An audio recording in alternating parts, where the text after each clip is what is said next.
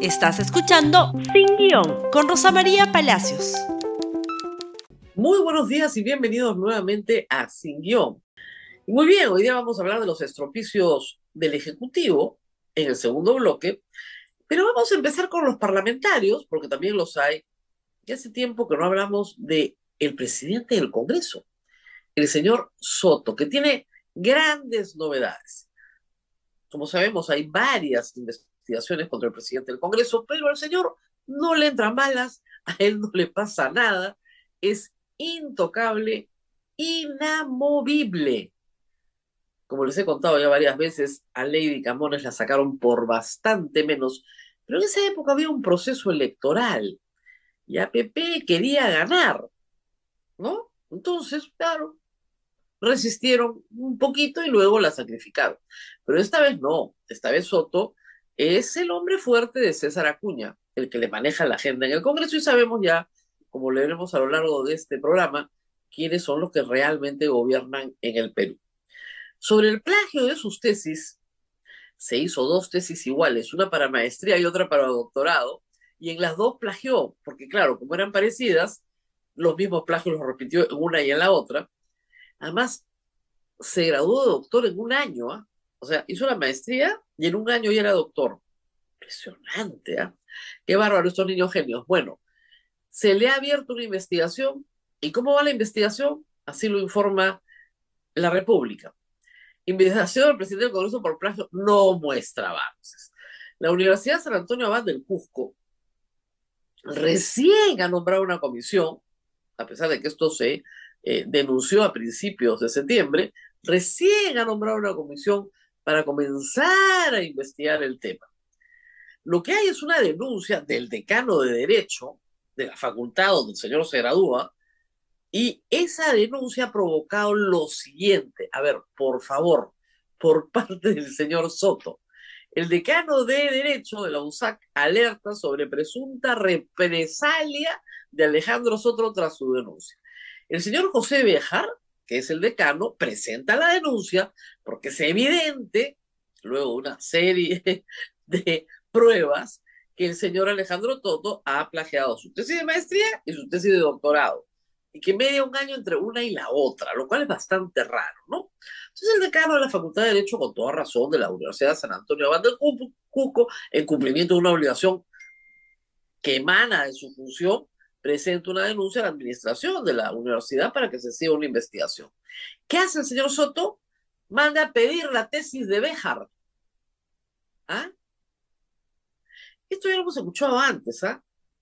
El gobierno de Castillo, cada vez que le encontraban a algún congresista o algún ministro de Castillo una tesis mamarrachenta, ¿qué era lo que respondía el ministro? A ver, señorita, voy a pedir su tesis. ¿Se acuerdan? Increíble, Dios mío. Bueno, eso es lo que ha hecho el presidente del Congreso, que tiene no una, sino varias investigaciones. En algunos casos la vida sí efectivamente no le está sonriendo tanto. Veamos, por ejemplo, este caso que reporta el comercio. En este caso, el Poder Judicial ha ordenado reactivar un proceso judicial por sentencia civil. ¿De qué se trata? El señor Soto tenía que pagar 20 mil soles porque se había apropiado ilícitamente de este dinero por parte de la Municipalidad de Santiago, en Cusco. ¿Por qué se lo había apropiado? porque no le correspondía recibir estas dietas porque no había asistido. Lo detectan, le ordenan que devuelva, no devuelve durante años, hasta ahorita, cuando va a juramentar como presidente del Congreso. Ahí devuelve, ahí se entera, ahí pone la plata. No son las únicas investigaciones que tiene Soto, ¿no? Por supuesto, tiene más. Y además tiene otras denuncias todavía frente a las cuales no se ha hecho nada. Por ejemplo, su casita, ¿no? En Urubamba, que tiene cuatro pisos cuando solo puede tener dos, y no es una casita, sino es un edificio de ocho departamentos. Tiene también en la Fiscalía de la Nación eh, concusión, porque le saca plata pues a sus trabajadores para que le pongan publicidad en Facebook. ¿Qué tal? Tiene también esa normal, ¿ah? a, nadie, le preocupa. No, no, no, total, muchos sueldos. Muchos sueldos de cualquiera en el Congreso. ¿Por qué no va a ser muchos sueldos el presidente del Congreso? Muy bien. en la Comisión de Ética por haber contratado a, a ver, la hermana de la madre de su hijo que no es su cuñada. Eso está en ética. Debería estar en la Contraloría, pero en fin. En la Comisión de Ética también tenemos eh, el hecho de que votó en una ley, la ley Soto, por la cual alcanza la prescripción más rápido, ley que usó en beneficio propio, lo cual está prohibido, absolutamente prohibido por el Código de Ética del mismo Congreso de la República. ¿Qué ha pasado en la Comisión de Ética? Nada, porque ya les he explicado esa comisión no sirve absolutamente para nada. Contratas a la hermana de la madre de tu hijo que leas que no es tu cuñada, ¿no es cierto?, a ética. Participas en el debate de una ley que te beneficia con nombre propio, votas a favor, no te excusas, la usas, no pasa nada. Perfecto. ¿Qué más hay en en la Comisión de Ética?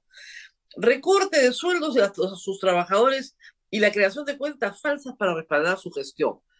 Requete probado, ¿no? Está en ética también. Muy bien. Y finalmente, bueno, esta que les acabo de contar de la USAC. Sin contar, por supuesto, lo de su casita en Urubamba. ¿Pasa algo? No pasa nada. Y en la Junta Nacional de Justicia se le sigue un proceso sumario por un comunicado donde exhortan a cumplir con la ley. Es que es una vergüenza, pues, pero lamentablemente en eso estamos. Y ya el Congreso no solamente hace estropicios, sino que sus estropicios generan preocupación. Lo siguiente, por favor.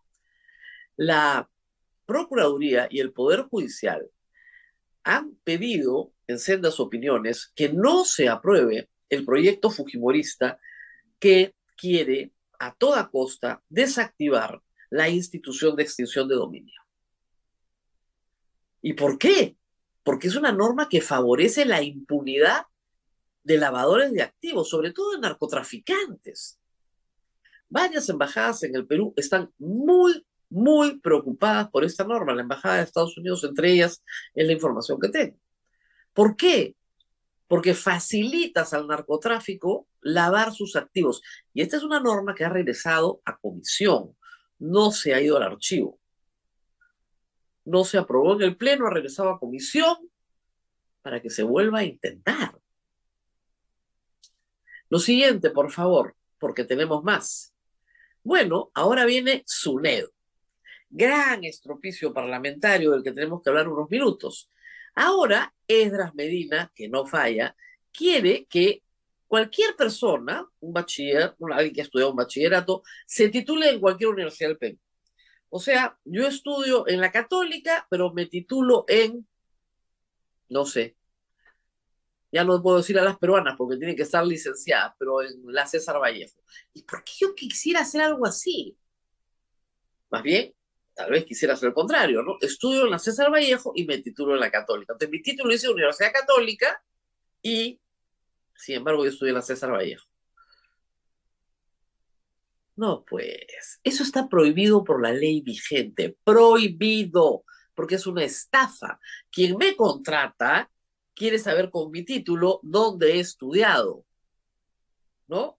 Si has estudiado derecho en la modalidad a distancia, en la señor de Zipán es distinto que el estudiado Derecho presencialmente en la Universidad Católica. Es distinto, ¿no? Es distinto, pues.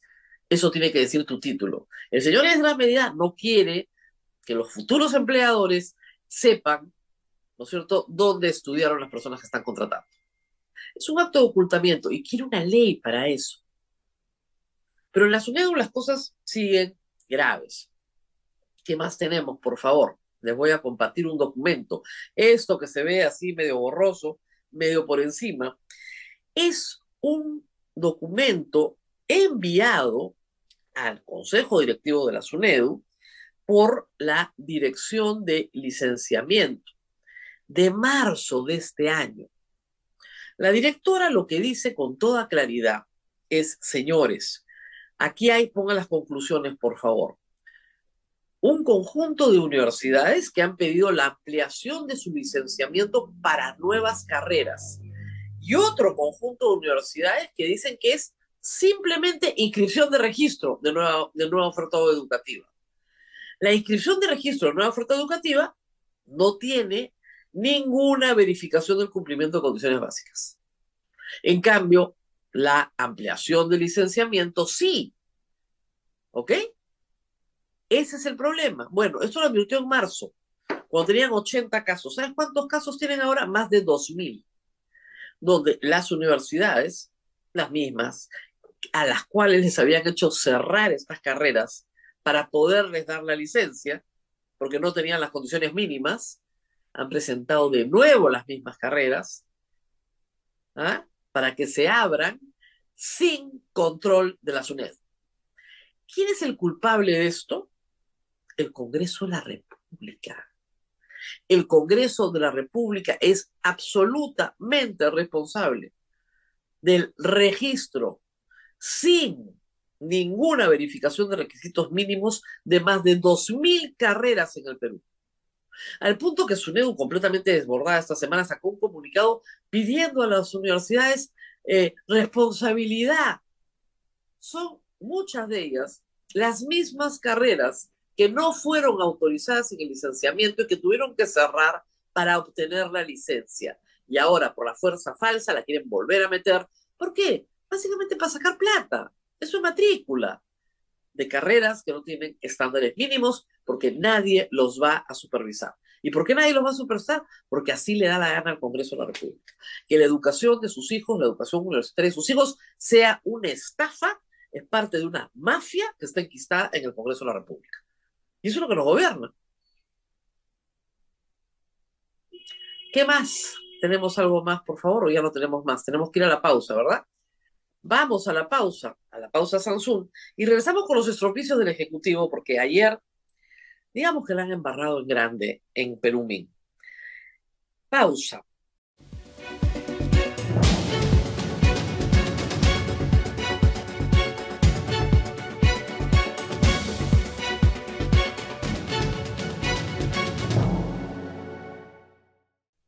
Y luego de la exitosísima gira de Dina Boluarte a Nueva York, de la cual nadie quiere hablar, ¿no es cierto? Exitosísima fue la frase que utilizó Alberto Tarola.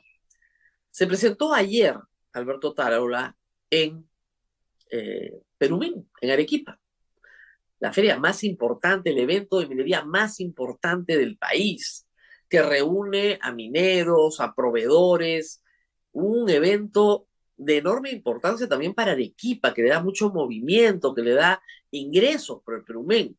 Una feria muy esperada, hoy desarrollada pues 100% en la presencialidad. ¡Qué maravilla! Y que necesita además ser una ventana de atracción real de inversión privada, que es urgentísima para nuestro país. ¿Qué hizo el señor Otárola? Se presentó a garantizarle a los asistentes que ellos van a seguir metiendo bala. Mano dura, no me temblará la mano. Y mintiendo, y mintiendo, porque lo van a escuchar en este momento, no han habido 500 protestas violentas en el Perú. Eso es mentira. La gran mayoría de protestas han sido pacíficas.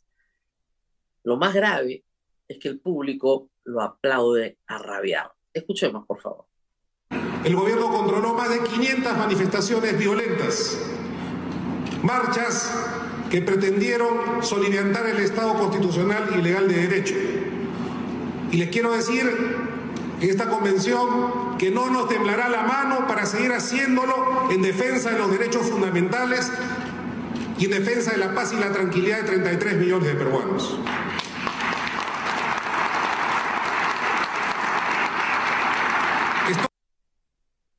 Grandes aplausos.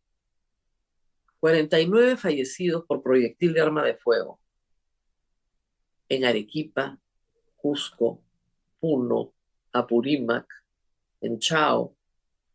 49 fallecidos, uno en Lima. Y el Señor dice que no le temblará la mano para hacer exactamente lo mismo, por lo cual hoy Hoy la presidenta de la República tiene que ir a rendir cuentas a la Fiscalía. Exactamente lo mismo. Y el público aplaude a rabiar. Métanles bala. En Arequipa. Señor Otárola es en la práctica el hombre que está gobernando el Perú. Para algunas cosas Keiko Fujimori también, como veremos más adelante.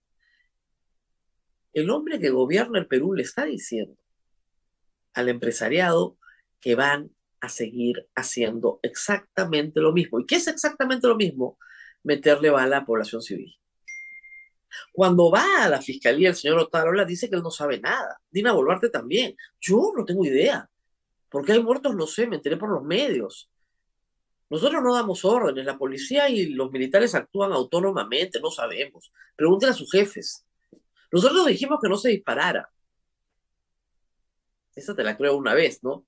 Pero las protestas duraron dos meses y en diferentes lugares la misma conducta, meterle bala y matar a la población.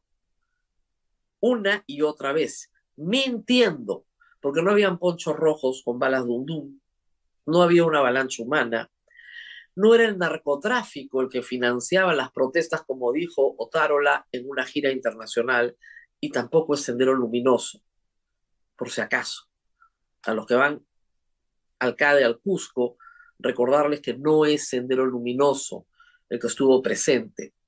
El 50% de la población del país creía, por lo menos hasta fines de febrero o marzo, el 50% creía que Pedro Castillo había sido derrocado por el Congreso y salían a defender lo que ellos creían era la democracia.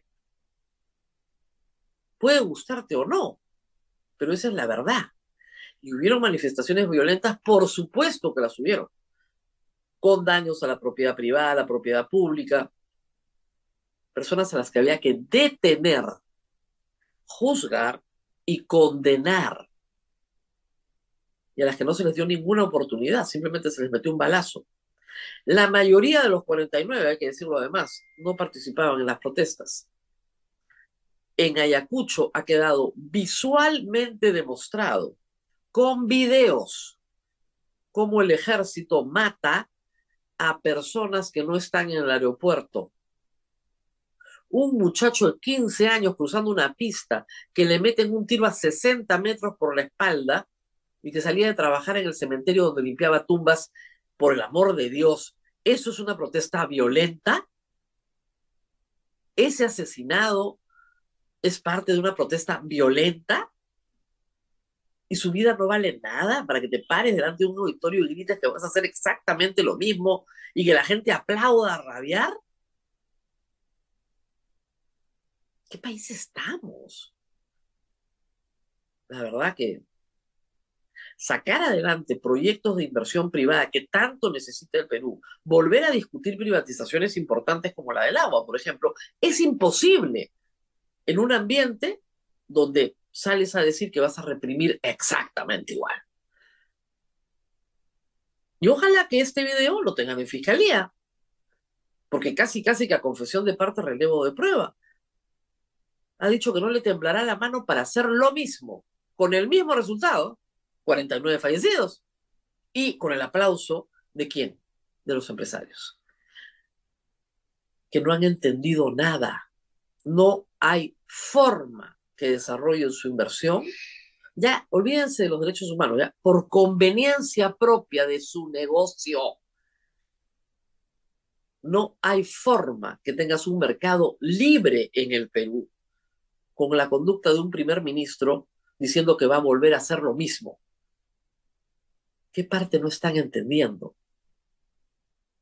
Por más que se les explica, no hay forma. ¿Qué más? Sin embargo, bueno, el ministro de Energía y Minas, ahí está, salió a decir antes de ayer que sí, que tía María, ningún problema, todos felices, que ya se iba a llegar un consenso con la población. Y Alberto Taro la llega y dice, no, no, no, tía María no está en la agenda del gobierno. Escuchemos las frases, el byte de Otarola, por favor.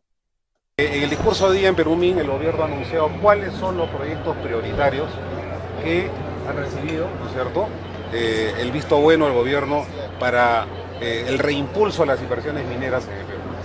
En el caso de Tía María, nosotros podemos decir claramente que mientras no se solucionen los problemas que han existido, ¿cierto? Y se resuelvan eh, los justos reclamos quizá de la población circundante, no va a ser posible que podamos anunciar un avance. Nosotros vamos a, estamos en permanente atención respecto de este tema, pero lo prioritario, las inversiones que garantiza este gobierno son las que se han dicho en el discurso de hoy, las que ha dicho la presidenta y las que dijimos en el discurso de investidura. María es un gran proyecto, ojalá saliera para beneficio de Arequipa, para beneficio del Perú. Pero, ¿quién firmó un acta diciendo que Tinga María no iba de ninguna manera? Por favor, esta es una nota de epicentro. La que firma el acta en 2021, ¿ah? hace dos añitos nomás, en campaña. Dina Boluarte y Pedro Castillo. Dina Boluarte y Pedro Castillo. Ellos firman con huella digital, acta, no sé, todo lo que quieran, ¿no es cierto? Ellos firman un papel diciendo, ese proyecto no va. No me digan porque esta es la segunda fase de la revolución peruana, ¿no? Entonces, por favor, ella firma un papel. Mal firmado ese papel, por supuesto que mal firmado. Es un gran proyecto, ojalá salga, para beneficio de Arequipa y del Perú, para ver si comienzan a venir más inversiones que necesitamos a gritos para que, ¿no es cierto?, de cada cinco jóvenes, tres no se quieran ir del Perú porque no hay trabajo. Ojalá hubieran más, como te llamaría, y más. Pero la señora Boluarte firmó cuando era candidata, luego vicepresidenta y luego ministra de Castillo durante 16 meses ese papel. Ella no puede ser la presidenta que entrega a tía María, pues. Ese es el problema de fondo. Tiene que comerse sus palabras. En este momento, la presidenta, lo que sigue, por favor, lo que sigue, en este momento la presidenta está declarando por muertes en protestas. ¿Por qué ha tenido que regresar? Porque la presidenta guardó silencio la primera vez y los abogados de las víctimas no pudieron preguntar porque se los impidió la este, misma defensa de la señora Boluarte. Han tenido que litigar, y la fiscal de la Nación, que tampoco quería que pregunte, han tenido que litigar ante el Poder Judicial para obtener el derecho a preguntar. ¿Qué va a responder la señora Boluarte? Lo mismo, va a guardar silencio. Va a guardar silencio porque lo que le interesa es que le aplaudan los empresarios, ¿no? En Perumín. Y eso ya está arreglado. Eso ya está arreglado, no les interesa nada más. Punto. Realmente la actitud empresarial en Perumín es suicida, porque es contra su propia conveniencia, como digo, ya olvídense los derechos humanos contra su propio negocio, están actuando, en fin. Muy bien, ¿qué más tenemos? Tenemos el corte de agua de Sedapal. Y Sedapal ha publicado este video, que creo que es bien útil, vamos a explicarlo, por favor. Esa tubería que ustedes ven ahí, esa es la que se tiene que poner. No es que escasea el agua, no, no, no, no, no. Agua hay para todos, eso no es el problema. Miren ustedes el ancho, tiene dos metros de ancho, una persona puede caminar dentro de la tubería es como si uno tuviera que encauzar un río, ¿no? La distribución de agua es como el sistema circulatorio del cuerpo humano, ¿no? El río, digamos, es el corazón, pero distribuyes a través de venas y de arterias el agua a todo el cuerpo que es la ciudad. Eso es, digamos, como si te sacaran una de las venas principales del cuerpo. Entonces tienes que parar un ratito la circulación para poder introducir esa tubería enorme, hacer el empalme y lograr un gran beneficio para la ciudad. ¿Por qué? Porque gracias a este empalme van a tener más agua, más calidad de agua, más gente en Villa María del Triunfo, Villa Salvador, San Juan de Miraflores, distritos populosos, distritos que necesitan agua. No hay que olvidar que 1.5 millones de limeños no tienen agua. ¿Ah? ¿Qué tal? Y 8 millones de peruanos no tienen agua y desagüe. ¿Por qué? Porque el agua, el agua es vida, el agua es pura, el agua no puede privatizarse, entonces es preferible no tener agua a tener inversión privada. Ese es el trato en el Perú. Es mucho mejor que la gente no tenga agua a que te cobren el agua. Oiga, pero si me cobran un poquito, yo prefiero tener agua y desagüe a no tener. No, no, no. Es mejor que no tengas. Todas las empresas EPS del Perú, las empresas prestadoras de saneamiento municipales, están quebradas.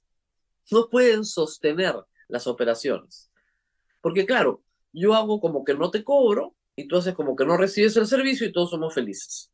Esa es la política de agua en el Perú. Sí, hipocresía completa. Pero no se puede hablar de privatizar porque es mala palabra. ¿Y qué se va a hablar de privatizar en este gobierno? Imagínense ustedes, con la carencia de legitimidad que tiene. ¿Qué más tenemos de Sedapal? Otro aviso importante, ya está en Twitter, y ahora sí pueden revisar, hay una página web, ahí están todos los distritos, hay un mapa, eso arranca el viernes 6 de octubre, y lo que hay que hacer es almacenar el agua, eso está claro, y conocer dónde van a estar los puntos de distribución de agua en toda la ciudad. Eso está en la página web gov.pe slash sedapal. Y los puntos de distribución son bien importantes porque no todo el mundo puede acumular mucha agua. Además, en algunos casos puede ser hasta peligroso. ¿Ok? Entonces, sabiendo dónde está el punto de distribución más cercano, todo el mundo se calma, ¿no? Y claro, si los baldes están haciendo soles, bueno, con botella vieja bien limpiecita de plástico también se puede guardar agua, ¿no? Es para la mayoría de los casos el viernes y el sábado. El domingo ya va a tener agua. Para la minoría de los casos, cuatro distritos, entre ellos los beneficiados y Chorrillos, van a tener agua luego de cuatro días. Esa es la historia. ¿Se puede hacer? Sí. El problema es que CEDAPAL tenía que informar esto bien informado, no yo.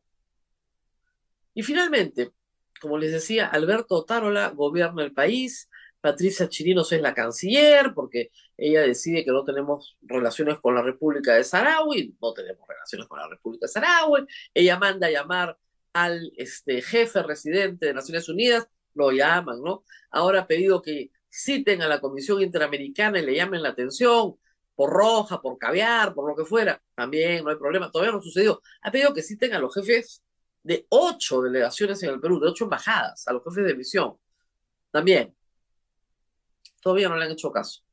Pero Keiko Fujimori tiene otros planes. Keiko Fujimori ha decidido que ella, dado el fracaso de Dina, se dedicará pues a resolver los problemas bilaterales del Perú. Y esta es la foto publicada en la cuenta de Keiko Fujimori muy contenta. Las relaciones del Perú, no de Fuerza Popular, no de Keiko Fujimori, del Perú, con los Emiratos Árabes Unidos son de enorme potencial para ambos países. Agradezco la cordial invitación del embajador emiratí, Mohamed Al-Badul, con quien dialogamos sobre aspectos de interés para ambas naciones. Ambas naciones. ¿A título de qué? Es la señora Keiko Fujimori la que dirige la política exterior del Perú? No. Se supone que es la presidenta de la República, según la Constitución. El señor embajador la puede invitar para conversar, por supuesto. A mí me invitan muchos embajadores a conversar y lo hago con muchísimo gusto, pero no se me ocurre sacar un tuit diciendo que estoy discutiendo, ¿no es cierto?, proyectos provechosos para la nación, salvo que haya asumido no que soy la canciller, sino que soy la presidenta de la República, porque esa es una facultad exclusiva, artículo 118 de la Constitución, de la presidenta del Perú. Por si acaso. Aviso nomás. Muy bien, en esta confusión de competencias, todo pasa. La Municipalidad de Lima quiere modificar el Código Penal y ahora quiere modificar el Código Procesal Penal. La Municipalidad de Lima Ay, paciencia, Señor. Nos tenemos que despedir. Mucho estropicio para un solo día. Compartan este programa. Nos vemos nuevamente el día de mañana. Hasta pronto. Gracias por escuchar Sin Guión con Rosa María Palacios. Suscríbete para que disfrutes más contenidos.